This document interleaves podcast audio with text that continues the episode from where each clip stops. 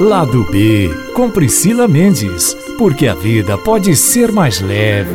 Olá, estamos começando mais um Lado B. Eu sou Priscila Mendes e esse é o podcast que traz para você assuntos sobre espiritualidade, autoconhecimento, saúde, bem-estar, esperança e tudo aquilo que pode agregar de maneira positiva a sua vida.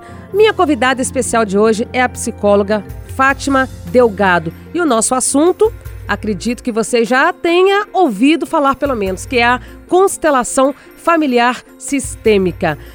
Fátima, seja muito bem-vinda. Obrigada, Priscila. Obrigada, ouvintes. É uma honra para mim estar aqui. A gratidão, a honra é toda minha, Fátima.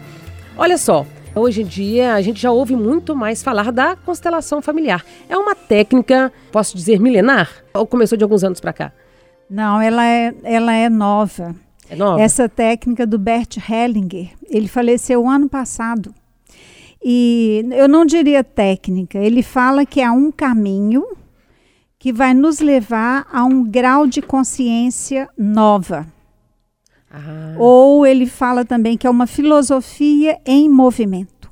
Uma filosofia em movimento. E a gente tem ouvido falar muito, Fátima, da implementação do uso dessa filosofia em várias, em várias situações, em vários locais diferentes. Por exemplo, é, os tribunais de justiça do país já vêm é, fazendo uso né, da constelação familiar. É, nos presídios já vem sendo implantado também, né, para ajudar as pessoas ali a, a, tirar certos desbloqueios, a ajudar em alguma coisa que tá, talvez está travado ali no subconsciente, a pessoa não sabe o porquê que ela está adotando determinados comportamentos ou tendo comportamentos repetitivos, padrões repetitivos, mas que às vezes ele nem tem consciência de que aquilo é um padrão repetitivo, né? Como que a gente pode então definir a constelação familiar? Olha, o Bert Hellinger, ele era padre e trabalhou muitos anos lá na África com o povo Zulu, enquanto diretor de escola, fez curso para dar aula para professores. E ele viu muita coisa lá que o, o deixou assim muito encantado. Eles não falam mal em hipótese nenhuma dos ancestrais. Ah, seu pai é um assassino. Não, de jeito nenhum. João é um assassino. Mas seu pai não chama João? Chama. Mas meu pai me deu a vida. E ele foi percebendo uma série de, de movimentos em relação a esse profundo respeito aos ancestrais. Voltou para a Alemanha e depois foi para os Estados Unidos e fez curso com quase todos os donos das ideias novas que surgiam à época. Gestalt terapia, psicodrama, terapia primal, hipnose ericksoniana, uma série de, de não só estudou, ele vivenciou também. E certa vez ele foi chamado para representar alguém e ele sentiu algo diferente. Aí a partir disso começou o trabalho dele. Ele fala que ele não é pesquisador, os porquês ele deixa para os cientistas, mas ele observou muitas coisas e que realmente acontecem na nossa vida ficamos emaranhados, embolados com algum ancestral. Por exemplo, eu detestava a fala do meu pai, um comportamento X, de repente eu estou fazendo igualzinho. O padrão repetitivo. O padrão repete. É o meu amor infantil que me faz repetir. E o amor adulto me faz curar. A constelação tem esse é, esse projeto, né, essa possibilidade da gente é, tirar esse emaranhamento, dissolver isso e seguir a vida em paz. E algo que é, ele fala que é indispensável somos nós tomar o nosso pai, ou seja, aceitar o pai do jeito que ele é e a mãe do jeito que ela é, sem censura, sem crítica. E aí está a nossa cura. Ou seja, é uma maneira de você. É, a base de tudo, então, pelo que eu vejo, é, a, é honrar os seus ancestrais, os seus antepassados. É isso aí é indispensável. Ele fala que nós temos três leis é, do amor. É, todo ser humano é, tem direito de pertencer ao grupo. Então, se numa família tem a chamada ovelha negra, é a excluída. Por exemplo, um tio lá é excluído algum sobrinho vem e vai fazer igualzinho o tio para trazê-lo de volta para o grupo. Esse tio precisa de pertencer, ele pertence ao grupo. Então é, é a primeira lei que ele descobriu. Né? A outra é da hierarquia. Hierarquia é a hierarquia. Então os pais chegaram primeiro, depois nós, os filhos, chegamos. Ou numa empresa, por exemplo, ah, o, o, o dono da empresa, o que começou a empresa já está velhinho, os filhos assumem e o colocam assim de lado, sem respeitá-lo, essa empresa terá problemas sérios. Esse homem tem que ser honrado. E, inclusive, você falou da questão de empresa, por isso que hoje também já existe também a aplicação da constelação é, empresarial. Sim, é empresarial. Já fizemos algumas e a empresa deslanchou depois que os filhos honraram esse pai velho. Depois que ele foi honrado, ele pediu para sair. Porque ele estava praticamente sem fazer nada, mas ele que começou a empresa, não foram os filhos. Hierarquia é hierarquia. Então, por exemplo, chega alguém novo na empresa. Se ele desqualifica o que está há mais tempo, isso não é bom para o grupo. O outro chegou antes dele.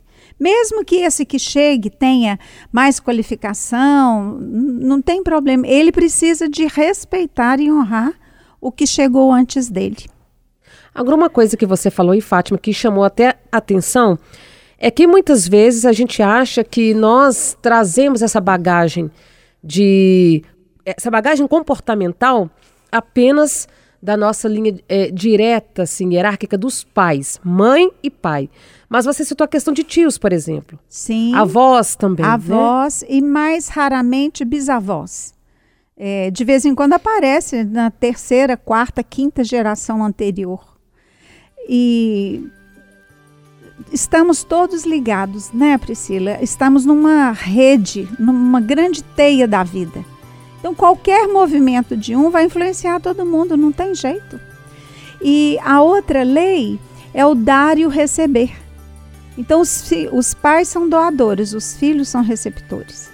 No casal, é, se um doar demais e o outro receber demais e não doar, é, tá fadado a acabar esse casamento, essa relação. Então, a gente precisa, hoje, um doa ou um cede, amanhã é o outro, aí vai, essa relação vai ser ótima. Não que não vai existir problemas, isso não existe, né? Problemas todos temos. Mas é, eles caminham para uma harmonização.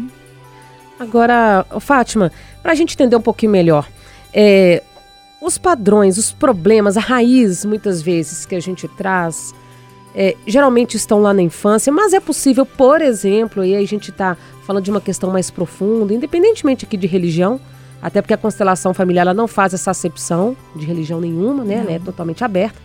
Mas é, existe essa possibilidade de a gente trazer isso, por exemplo, de outras vidas, e ficar na nossa memória ali, né? Sim.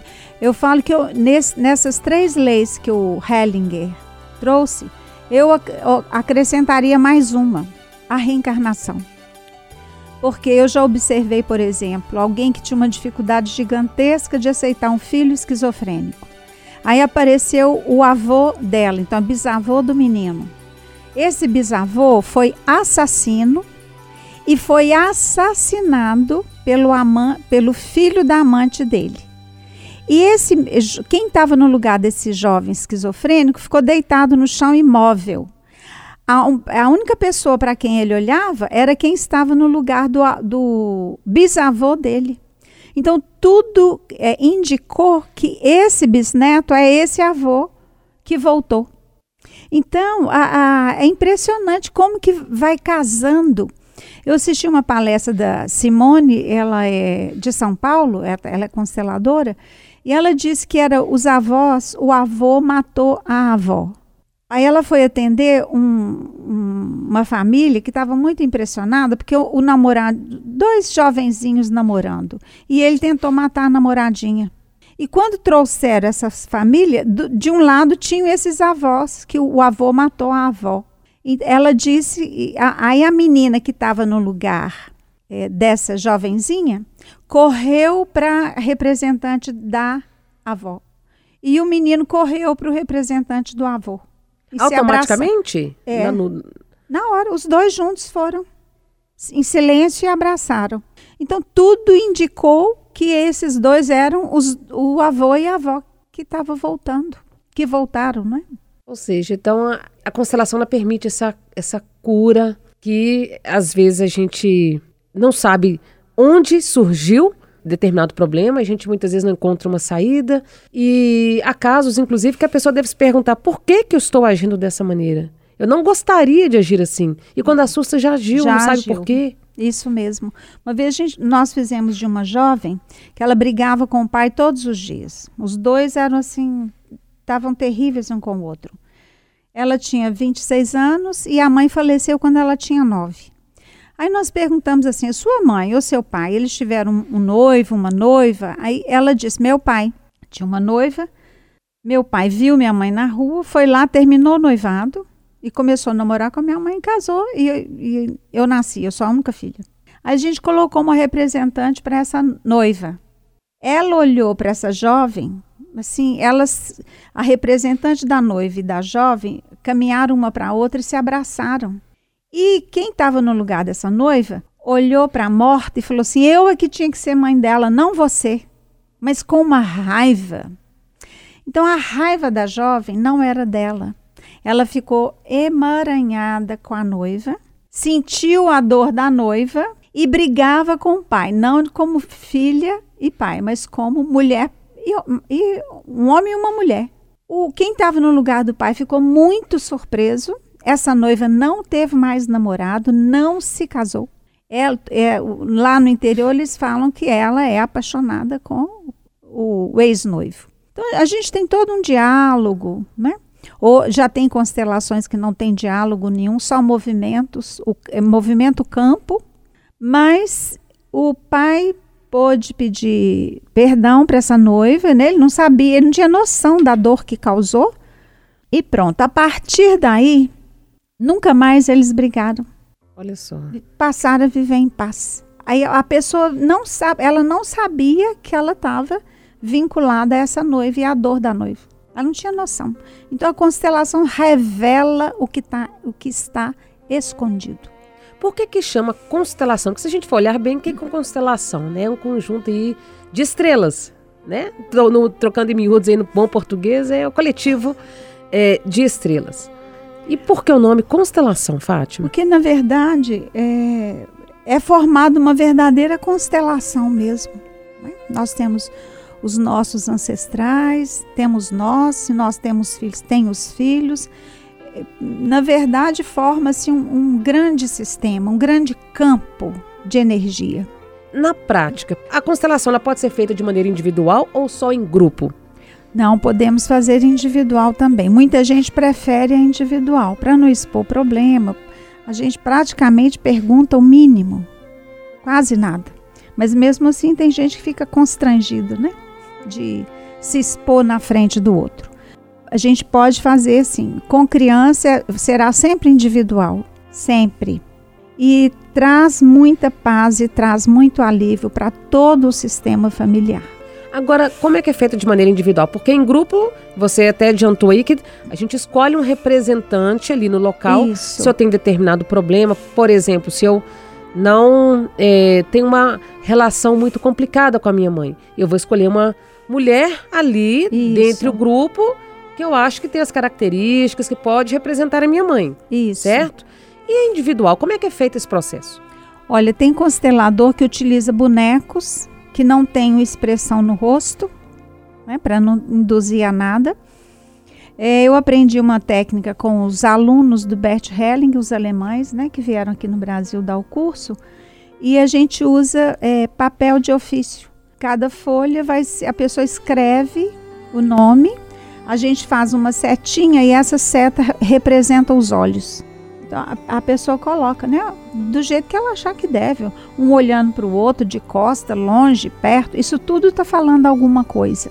Então, ali a pessoa, é, automaticamente, quando ela coloca, por exemplo, uma, uma folha do lado ou mais distante, é, inconscientemente ali ela já está trazendo informações muito é, precisas, importantes para o, o constelador, o facilitador. Isso, ela revela muita coisa tem um determinado jeito de pôr no chão que fala que falta alguém, alguém que morreu que faz falta. Uma vez eu, eu constelei uma, um, um menininho sozinho. eu e ele, e na verdade ele só fica no lugar dele. Os outros lugares eu é que fico, que é mais pesado para criança, né? E do jeito que ele colocou, faltava alguém. Eu falei, eu perguntei para ele, alguém morreu que, e que é, o grupo familiar sentiu falta? Ele falou, não, assim, eu, eu perguntei assim, até a voz, né? Ele falou, não. Aí eu falei, então vamos colocar o que falta. E depois eu conversando com a mãe dele, a mãe dele me disse assim: Eu tive um aborto entre ele e o caçula. Mas eu não falei nada com ele. Como que você foi falar? Eu falei: Eu não sabia que você tinha. Ele que do jeito que ele colocou, ele me disse que faltava alguém. Então senta e conversa com ele, porque esse bebê está fazendo falta. Os pais acham que se não falarem nada é a melhor solução. Não é.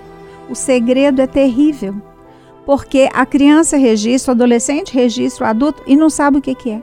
E sofre absurdamente muito. Eu atendi uma adolescente com uma depressão muito severa, mas muito severa. Quando a gente fez a constelação, apareceu alguém que tinha morrido. Aí a mãe estava na sala, ela disse assim: é, tem uma morte mesmo. Alguém e não quis falar quem era, então a gente colocou. Mas a menina chorava tanto é, colocamos a, a, a menina, a, a, representante desse que morreu, dessa pessoa que morreu, no chão, a jovenzinha imediatamente foi lá e deitou do lado. Olha só. Então ela queria segui-lo na morte. A mãe ficou tão tocada que ela disse assim: Ah, eu tive um aborto. Ela nunca tinha falado. Mas a jovenzinha registrava a dor desse que morreu.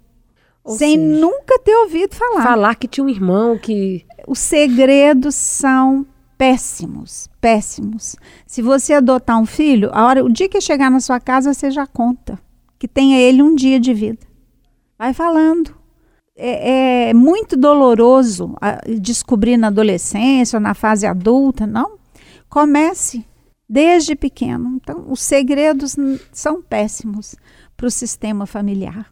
Agora, Fátima, você falou dessa questão até mesmo aí do aborto, seja um aborto espontâneo, seja um aborto porque a, a própria mãe, o casal assim o decidiu, enfim. É, a pessoa que foi esse aborto espontâneo, muitas vezes, inclusive, não reconhece isso dentro da família. Por exemplo, é. se essa, esse casal depois tem mais dois filhos, ele fala: Eu sou, nós somos pais de dois filhos. E esse que foi embora, isso pode ficar ali naquele núcleo familiar ali como uma ferida aberta, como algo que não fechou, uma, uma ferida que não cicatrizou? Com certeza. Você veja essa jovenzinha, né? ela tinha 15 anos na época. Então, é, 15, é o tempo, é, foram dois anos depois dela, foram 13 anos que ela registrou. É, precisa falar, porque as crianças registram, todo mundo registra, não adianta. E é pior, porque vem uma angústia, um sofrimento, que eles não sabem a causa não sabe nem do que que é, o que que é. é eu atendo muitas mulheres que provocaram aborto. Aí fala, ah, eu vou falar para minha filha que eu sou uma assassina? Ó, fale que você teve um aborto, não precisa entrar em detalhes. Mas fale. E a partir de hoje, quantos filhos você tem? Eu falei com essa mãe, você tem dois. A jovem que está aqui e o bebê que morreu. Ah, tem que Lembra da lei do pertencimento que o Hellinger disse? Sim. Todo mundo tem que pertencer porque aí o filho é excluído. Quantos filhos você tem? Dois. Um que morreu e um que está vivo. A partir do momento que é concebido ali, já é uma vida. Já então, é uma vidinha. Então, assim, tem essa, essa questão do pertencimento. Já pertence tem. àquele núcleo familiar? Já aquele... pertence, já faz parte. E outra coisa que é muito comum a gente perceber também, Fátima, é, tive até um caso de um amigo que uma vez é, ele, ele queria se casar, mas ele procurava uma mulher e enxergava nessa mulher a mãe. Ele não conseguia enxergar na noiva ali o papel de noiva, de esposa, não. Ele procurava as mesmas características da mãe. Parece que ele tinha um vínculo que ele não conseguia se perdoar. Parece que era uma traição contra a mãe se ele estivesse se casando e teve muitos problemas. É possível identificar isso também como um fator aí que talvez está enraizado lá atrás, talvez até por questões com essa própria mãe atual? Com certeza. O Hellinger fala que o homem tem que abrir mão da primeira mulher da vida dele, que é a mãe. E a mulher tem que abrir mão do primeiro homem da vida dela, que é o pai. Mulher e homem nesse sentido. É, é, é, ela é a primeira professora e o pai é, é o primeiro. A gente precisa de abrir mão deles. Se não abrir mão, vai buscar a mãe na outra, aí não vai dar certo. Então, e por outro lado, ele fala que às vezes tem umas vinculações que são muito fortes e às vezes até imexíveis. É, eu tenho uma amiga que tinha um amigo que ele era assim com a mãe dele, mas ele optou por não casar e não ter filhos. Porque ele é, ama, amava a mãe assim profundamente e vice-versa. A mãe faleceu, daí a dois meses ele faleceu, aos 52 anos, saudável, não tinha nada. Mas ele falava: não estou dando conta de viver sem o amor da minha mãe. Ou seja, mas quando a pessoa consegue detectar essa dificuldade e parte para uma constelação, é possível trazer a cura para esse problema. É, a constelação, ela aponta o melhor caminho. O melhor caminho. Nem sempre as pessoas querem aquele caminho e nem sempre elas estão dispostas a percorrer aquele caminho. Mas aí nós não somos responsáveis, cada um é responsável por si. Mas a, a constelação revela, mostra e a constelação não vai excluir a terapia. Ela é uma aliada. É uma aliada. Então, abre um campo de possibilidades, acelera o processo terapêutico, mas a gente volta lá, não é? é precisamos de abrir mão do primeiro amor da nossa vida. Eu posso dizer que a constelação familiar é uma maneira de regressão ou não? De eu ter acesso, por exemplo, aí às minhas memórias passadas, as minhas gavetinhas lá mais profundas, ou a técnica de regressão é uma, mas a constelação é outra, ou ambas se misturam.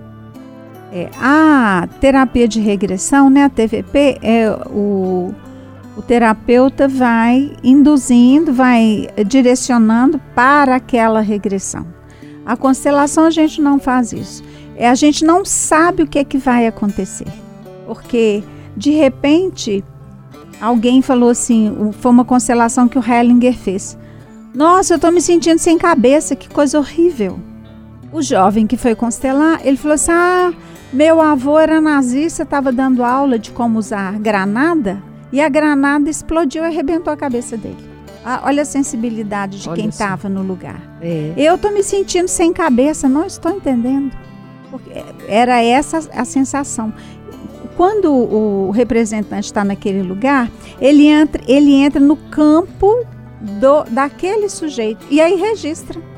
Mas é aquilo depois que termina aquela constelação, aquela sessão ali, ele não leva aquilo com ele para o campo energético dele. Não. Ele sai dali. Sai pronto. Na consciência dele, sem trazer Isso. aquele vínculo, né? Daquela pessoa Isso. que foi constelada. E se a pessoa ainda estiver bem envolvida, a gente tem recurso a gente a chama, por, imaginemos que fosse você que estivesse nesse lugar e ficou muito impactada. Priscila, você é a Priscila, respira fundo. A gente vai trazendo a pessoa. Agora é interessante porque todo mundo é trabalhado. É, a gente fez uma, uma, algumas constelações e um casal veio constelar um filho dificílimo. Depois deles era uma jovem. Quando chegou a vez dela, ela falou assim: ah, eu sou igualzinho o filho deles. Então agora eu já sei o que, que eu tenho que fazer. Porque a solução que veio para eles, ela se encaixava perfeitamente para ela. Ela ia constelar isso. Ela constelou outra coisa. Parece que é, é um movimento que tudo vai se encaixando automaticamente, né? Uma sincronicidade. Há uma dizer. sincronicidade muito grande. Há, há, um, é criado um campo muito grande, né? O Hellinger fala que é, há um campo que comanda cada é, é, grupo familiar. Olha só, gente. É lindo. Que lindo, é. Muito lindo. Fátima, é, eu queria que você deixasse aí também né, as suas redes sociais, as pessoas que tiverem mais interesse em conhecer é, a técnica, essa ferramenta da constelação familiar, de saber um pouquinho né, do seu trabalho. Deixa aí né, os seus contatos, as redes. Isso é, o meu celular e o WhatsApp, né? 31 9 8493 4777. E o meu e-mail fátimavdelgado@gmail.com. Aí, gente, Tá aí para você então a dica, né? Você aí que tem algum comportamento que você gostaria de saber a origem, deseja se curar é, de alguma atitude, de alguma ferida que está aí no seu interior, é, não sabe o porquê que você às vezes é assim, tem determinadas atitudes, a sua personalidade, né? Porque a gente é, até uma certa idade, a gente tem a nossa essência e depois a gente vai adquirindo a nossa personalidade, que é uma bagagem aí de sentimentos, de emoções que a gente vai trazendo.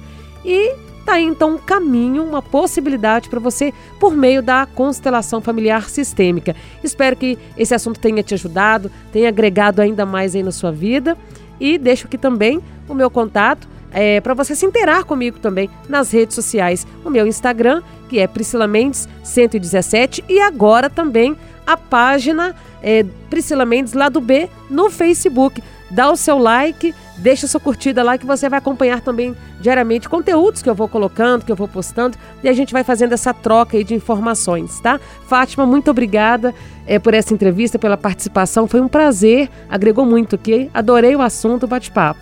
Olha, gratidão é toda minha e desejando toda a paz. E como Hellinger diz, o nosso caminho, a única solução para a nossa vida é o amor.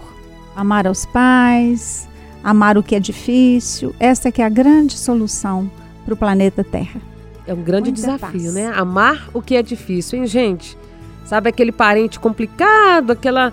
É ali que está o nosso grande desafio. Eu costumo dizer, né, Fátima? Ninguém cai em um seio familiar à toa. Não, não existe acaso no universo. Gente, eu vou me despedindo. O lado B vai ficando por aqui. Deixo com você o meu abraço especial, toda a minha gratidão. Te encontro na próxima quinta-feira. Um grande beijo e até lá.